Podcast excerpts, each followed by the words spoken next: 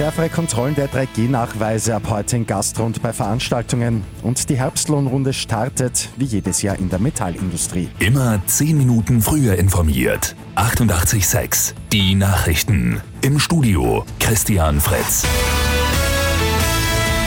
Ab heute werden die 3G-Nachweise verstärkt kontrolliert. PolizistInnen gemeinsam mit den Gesundheitsbehörden werden die Überprüfungen durchführen.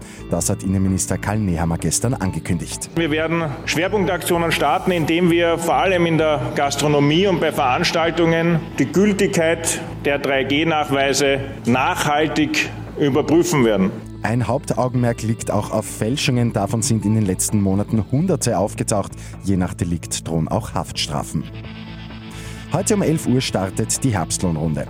Traditionell mit den Kollektivvertragsverhandlungen in der Metallindustrie. Im Vorjahr hat es für die Branche sehr rasch eine Einigung auf ein Lohn- und Gehaltsplus von 1,45 Prozent gegeben. Das war auch die Jahresinflationsrate.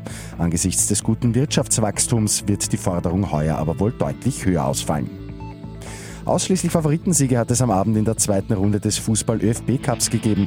Sturm Graz schlägt Hohen Ems 4 zu 0, Austria Klagenfurt gewinnt gegen St. Johann im Pongau 2 zu 1 und Titelverteidiger Red Bull Salzburg schlägt Karlsdorf gleich 8 zu 0.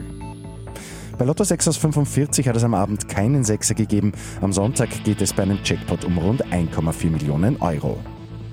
Und in Lilienfeld ist gestern erstmals eine Blutkonserve per Drohne ausgeliefert worden. Die gute Nachricht zum Schluss. Die Aktion des Roten Kreuzes war eine symbolische, zeigt aber trotzdem, dass Drohnen in Zukunft das Helfen erleichtern könnten. Bereits jetzt werden beim Roten Kreuz teilweise Drohnen eingesetzt.